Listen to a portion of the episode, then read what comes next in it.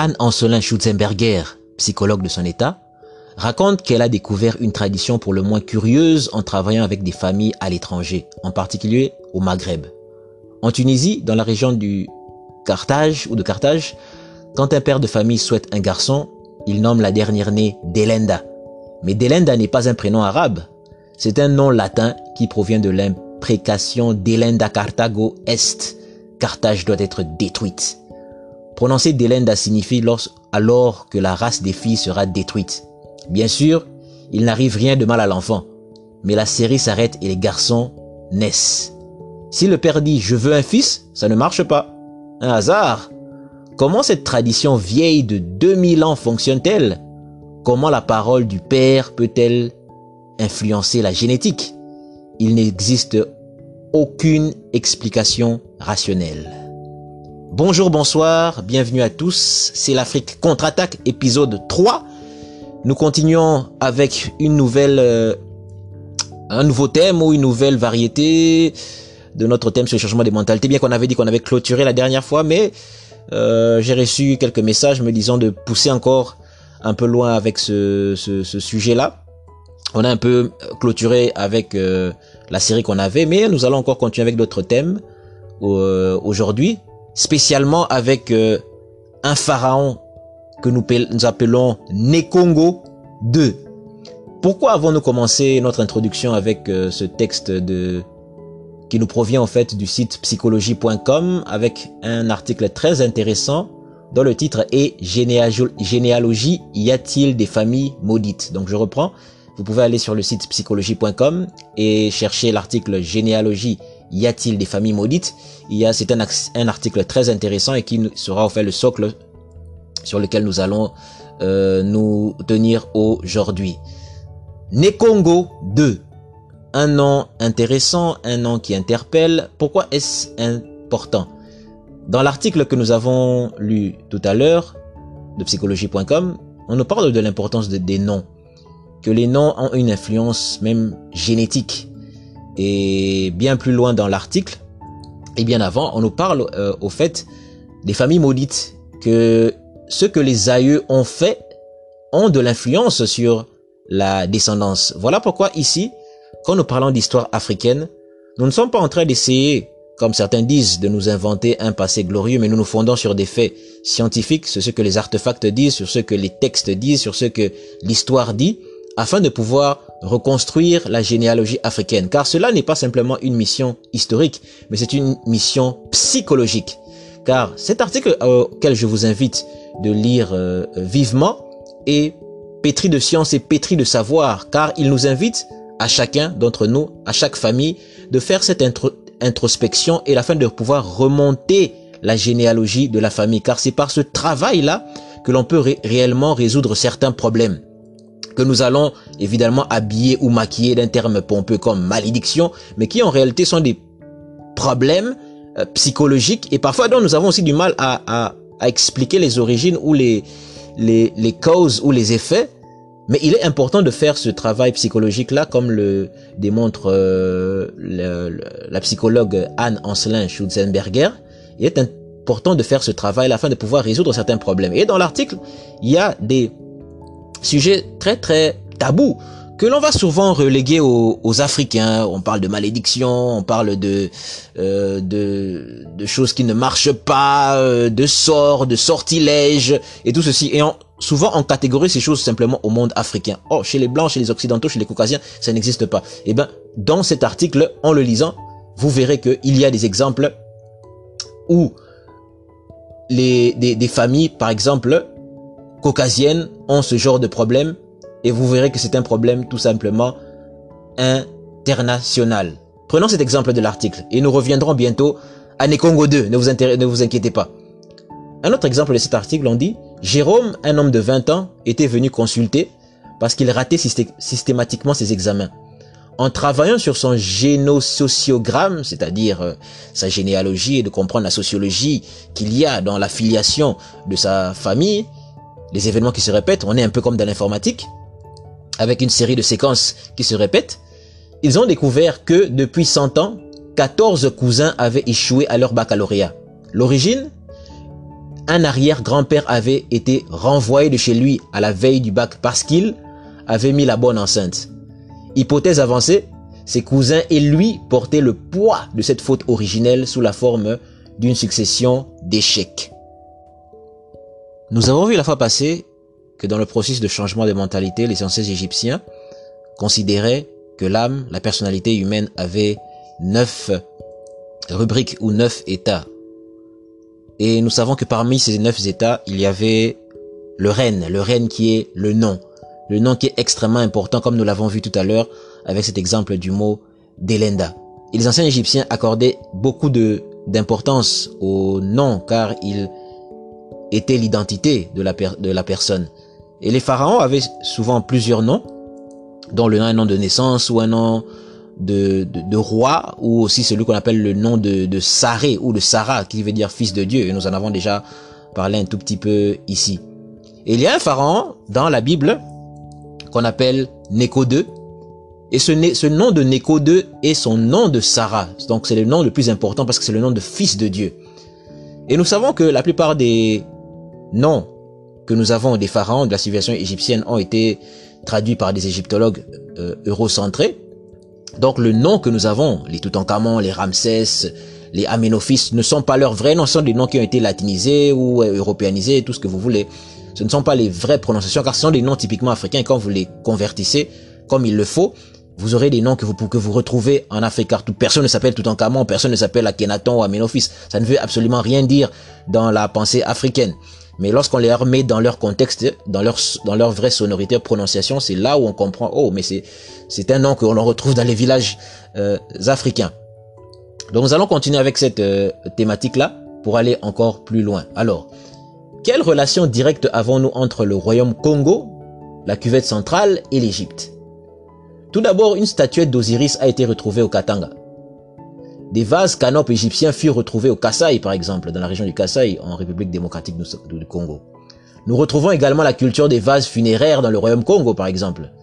Nous pouvons affirmer sans l'ombre d'un doute que les pharaons ont bel et bien, ou du moins des expéditions des pharaons, euh, des pharaons, ont bel et bien mis les pieds dans la région de la RD Congo actuelle et même plus euh, au-delà, dans le lac, par exemple au niveau du, Zambèze où on a retrouvé un cartouche du pharaon euh, III. L'un de ces pharaons s'appelait Nekongo II, autrement connu sous le nom de Neko II ou Nekao II dans la Bible, dans le livre des chroniques si je, je ne me trompe. Oui, la lecture est correcte en se basant sur la lecture symbolique. Les hiéroglyphes étant basés sur l'homonymie des symboles, nous pouvons sans risque de nous tromper prononcer le nom de ce pharaon de la 26e dynastie, c'est-à-dire Nekongo II, exactement comme le peuple Congo. Plusieurs indices vendent la mèche si on doit chercher les origines. Arrêtons-nous d'abord, point numéro 1, arrêtons-nous d'abord sur la, graphie Nekao, le nom qu'on lui donne, Nekao. Alors, il s'écrit avec un filet d'eau qui se prononce N, d'après les manuels d'égyptologie. En Kikongo ou langue bantou, nous avons Nsinga pour le filet ou corde.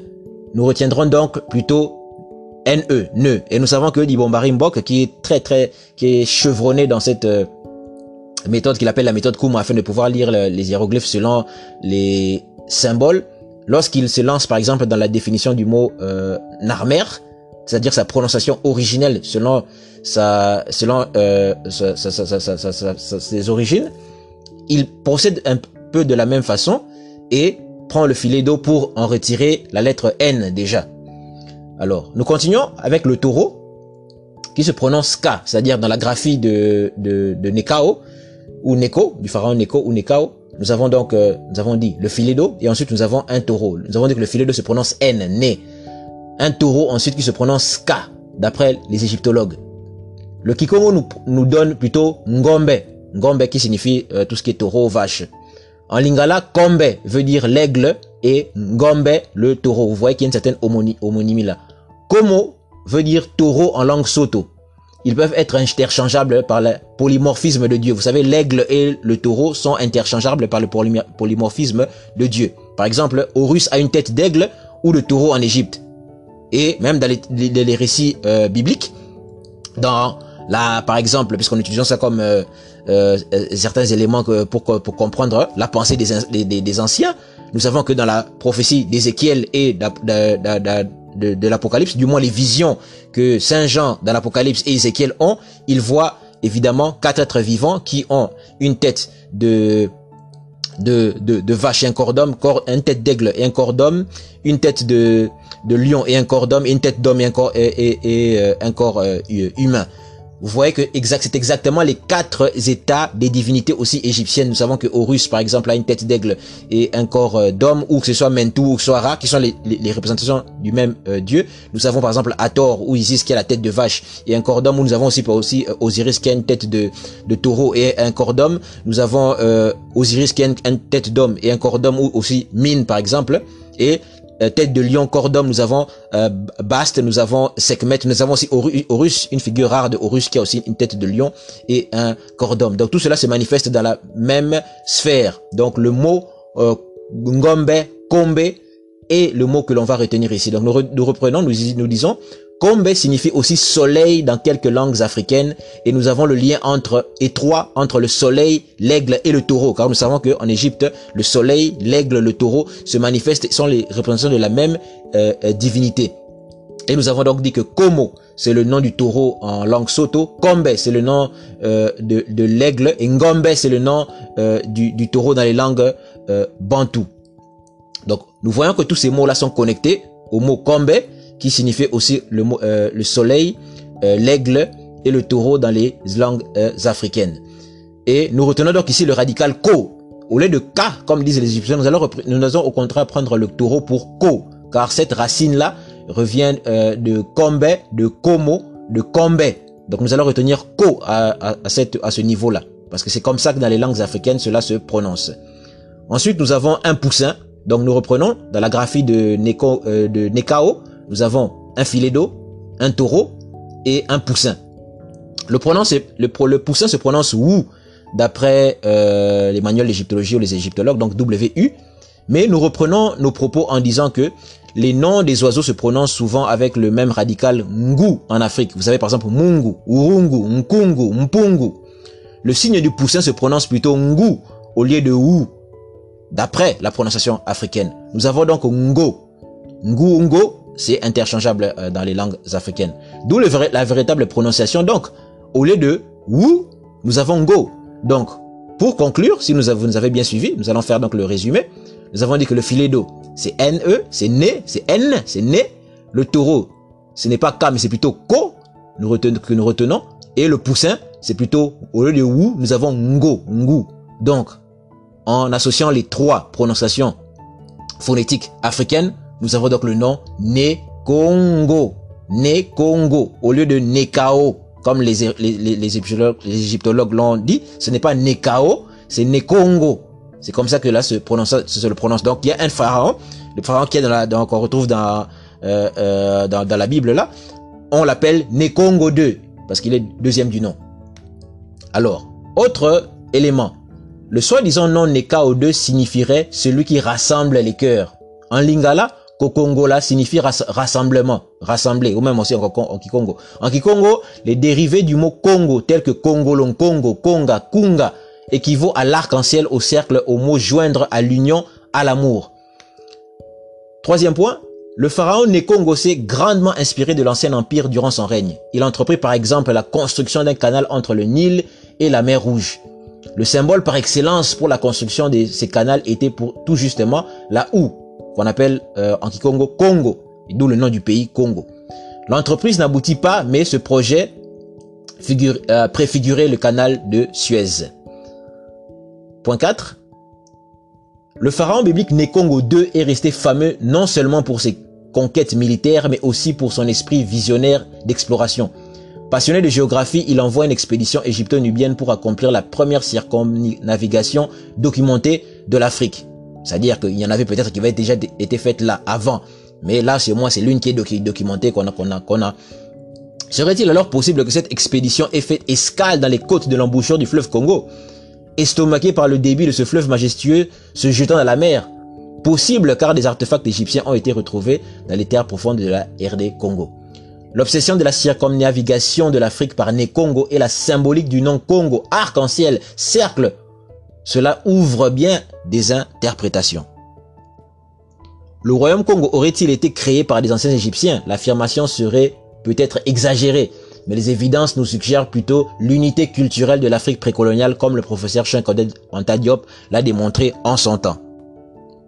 Nous avons dit tout à l'heure que les Libyens, ou plutôt que euh, les anciens Égyptiens qui étaient euh, dans la vallée du Nil évidemment, sous le pharaon Neko II, c'est-à-dire Nekao, avaient commencé ou euh, continué la 26e dynastie en se basant beaucoup sur les valeurs de l'ancien empire, c'est-à-dire les premières dynasties égyptiennes. Et l'on sait que déjà même vers le proto-dynastique, c'est-à-dire avant la première dynastie, dans la préhistoire, nous avons déjà le signe de la houe qui montrait la création de villes. Et nous avons parlé dans une émission précédente de l'importance de la houe, que par exemple le pays euh, d'Égypte s'appelait ça, au fait euh, euh, Congo. Et même euh, Dibomba a déjà fait cette démonstration sur le, le, le, net en, en, disant que la véritable prononciation de Kemet est en fait un Congo. Et cela est démontré grâce à la méthode Kuma.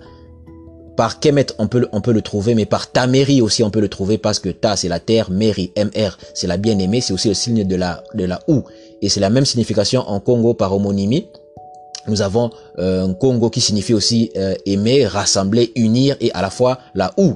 Donc c'est le même mot qui euh, revient par homonymie. C'est un peu comme en français on a Pierre et en anglais on a Peter. On a euh, Jean en français, anglais, on a John sont des équivalents. Donc quand quelqu'un de l'Afrique centrale arrivait en, en Égypte, c'est tout à fait normal qu'il prononçait ces mots selon cette euh, cette euh, prononciation-là. Car il faut se dire que les anciens Égyptiens étaient un conglomérat de tribus, d'ethnies. Il y avait 42 euh, noms, si on peut dire, comme des provinces. Donc tout le monde n'avait pas forcément le, le, le, même accent, tout le monde n'avait pas forcément n'était pas simplement une sorte de, de, monolithe. Il y avait des, dieux ou des aspects de la divinité qu'on que l'on que l'on célébrait dans les euh, euh, noms, mais il y avait des, on peut imaginer des accents euh, euh différents et des peuples qui qui migraient de, la, du fin fond de l'Afrique qui arrivaient là. Par exemple, lorsque dans la pierre de Palerme on nous dit que le pharaon appelé connu sous le nom de Sneferu a emmené une, environ plus de 11 000 personnes au niveau de, de l'Égypte, donc des, des, des, des Temaou ou des, euh, des Noirs qui venaient du soit du pays de Poun, soit de la Libye, des Libyens euh, euh, noirs, les Tameko par exemple, il les prend là, ils avaient leur langue, et des langues qui sont, euh, comment dire, euh, euh, proto-bantou, car lorsque nous nous référons au travail de Jean-Claude Mboli, qui a fait un travail extraordinaire sur les, les, les langues, il dit lui-même que les langues comme le Lingala, le Kikongo, le Chiluba sont beaucoup plus anciennes que l'ancien égyptien, que l'ancien égyptien s'est développé un peu comme nous avons le français du du 14e, je sais pas moi, 16e siècle différent du français dont on, parle maintenant quand on voit simplement même les, les cris ou la prononciation. Donc euh, l'égyptien ancien est le stade avancé ou lointain des langues que nous avons en, Afrique centrale. Mais il y avait des populations qui avaient aussi ces langues au niveau euh, de la vallée du Nil. Par exemple, lorsque nous parlons euh, des Étrusques, nous savons que les Étrusques, les Étrusques étaient aussi une population euh, noire qui vivait au niveau de l'Europe. Et il y a un magnifique livre qui a été écrit, euh, les, les, racines bantoues euh, du latin.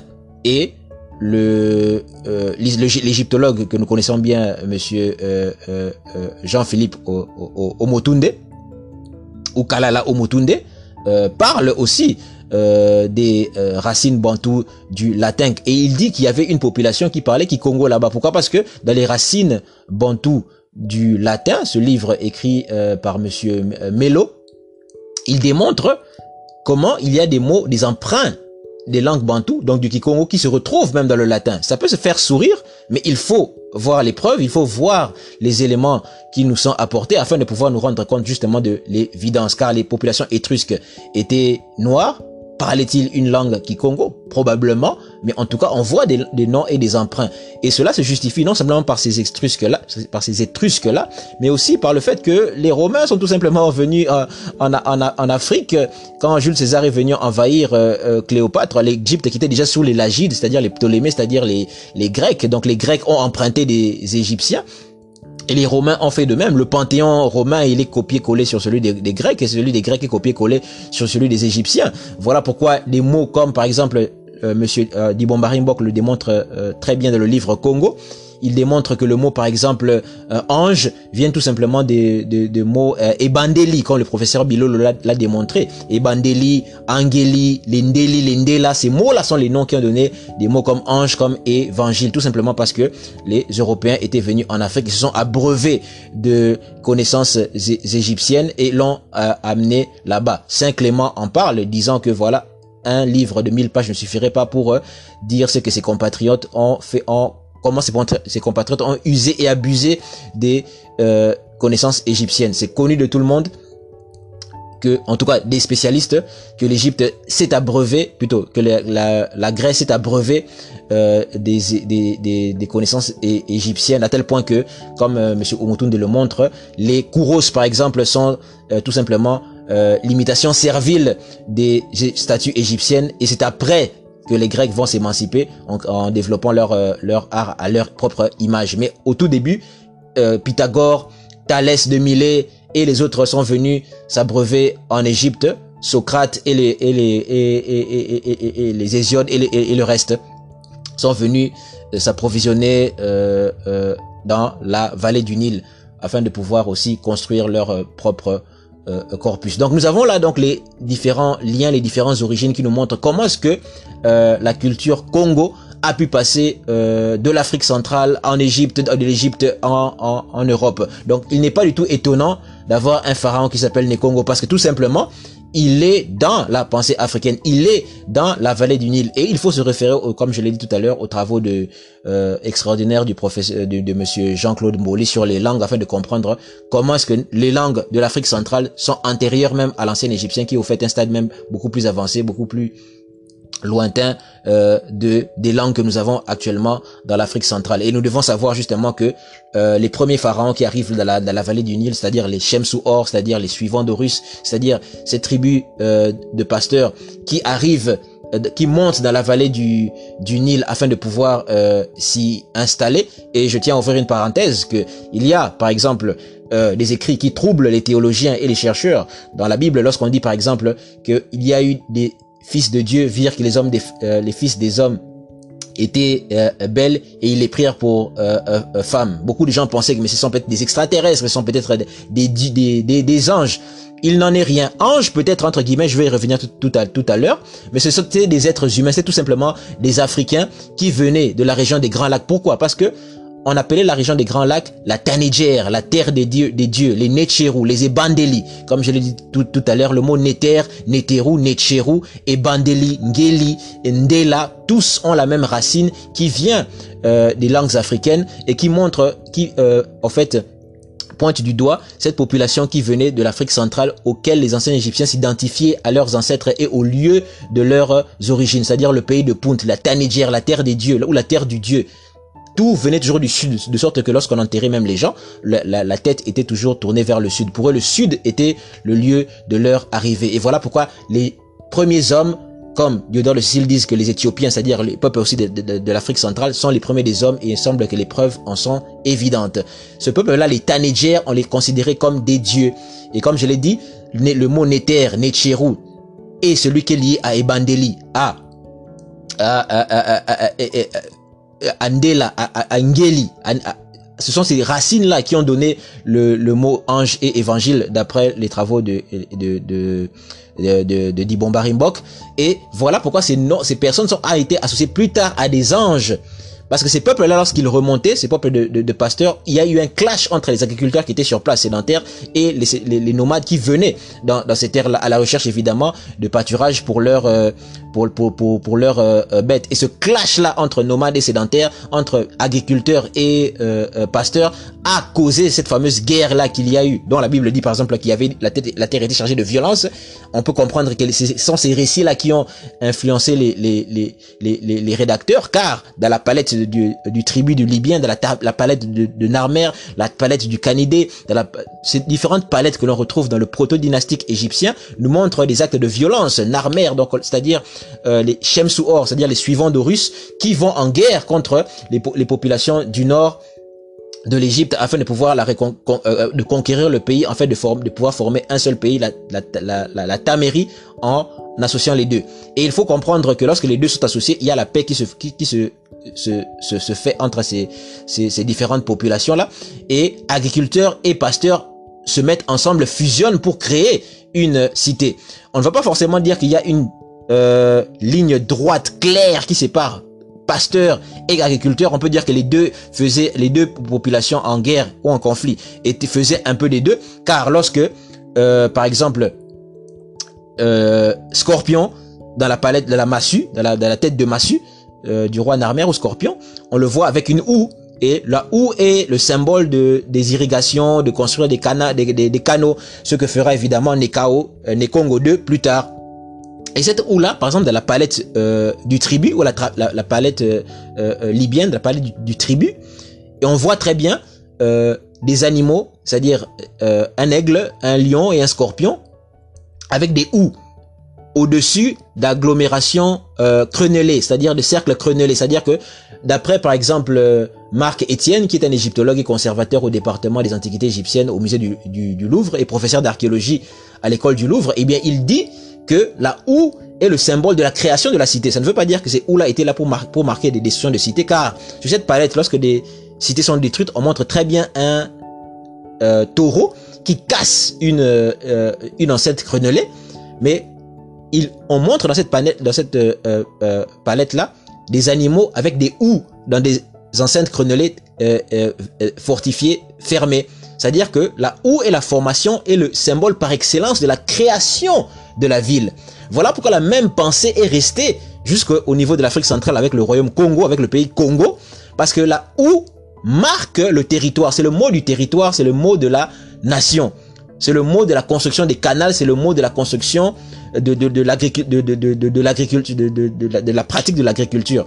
Donc, le fait que les conquérants du prédynastique utilisent la houe marque ne marque euh, ne montre ne marque qu'il n'y a pas forcément une délimitation entre agriculteurs et et, et, et, pasteurs il y a certains conflits mais les deux faisaient un peu euh, un peu les deux. Mais on s'est rendu compte qu'il y a bel et bien eu un clash entre ces euh, deux euh, groupes là et ensuite la guerre a au fait euh, suivi euh, a précédé au fait la paix donc ces Shem Or là, quand par exemple dans la Bible on dit que voilà ces enfants, euh, ces dieux là ont eu des, ces anges, euh, ces, fils de Dieu ont eu des enfants avec des fils des hommes et ces firent ces héros qui firent famille de l'antiquité. Ces là qui sont familles de l'antiquité, ce sont les fameux Shem Or, ce sont ces fameux Necheuru. Car le mot clé dans ce passage biblique là, c'est le mot héros, car le mot héros renvoie à héros et renvoie à Horus.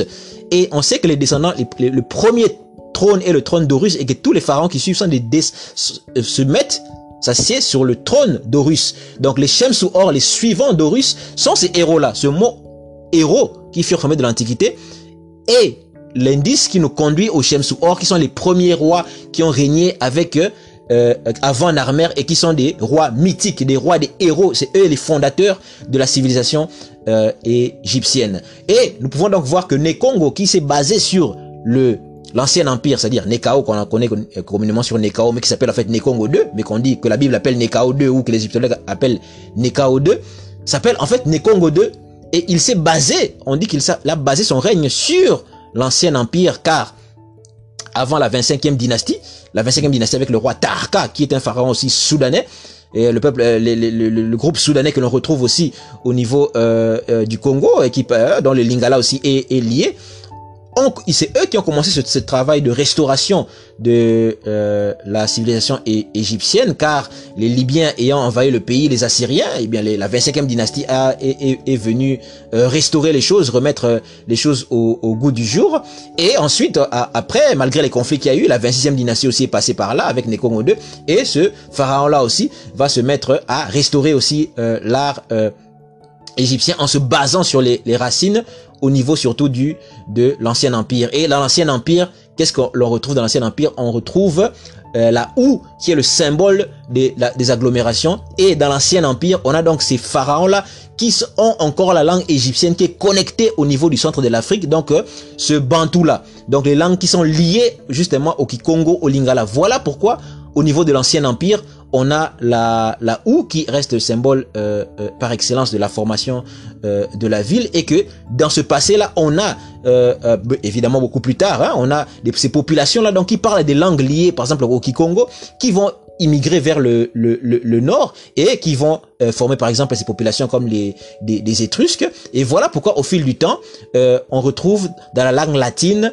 des mots qui Congo par exemple et comme je l'ai dit, ces informations sont trouvables dans le livre intitulé euh, Les racines euh, bantou du latin, écrit par le par le professeur euh, Melo et euh, Jean-Philippe Omotunde que nous connaissons bien dans, dans, dans, dans le paysage de, de, de l'historiographie africaine, parle aussi de ces Étrusques parlant Kikongo. Dans la langue Kikongo se retrouve au niveau du nord. Ce n'est pas une langue simplement qui s'est cantonnée au niveau de l'Afrique centrale, mais on trouve que dans son étude, on peut le retrouver aussi son émanation ailleurs. Évidemment, ce n'est pas une exclusivité du, du, Kikongo. Avec beaucoup de langues africaines, on ne peut retrouver ou comprendre la pensée euh, égyptienne de la vallée du Nil qu'en associant toutes les langues africaines. Avec une seule langue, ça ne marche pas.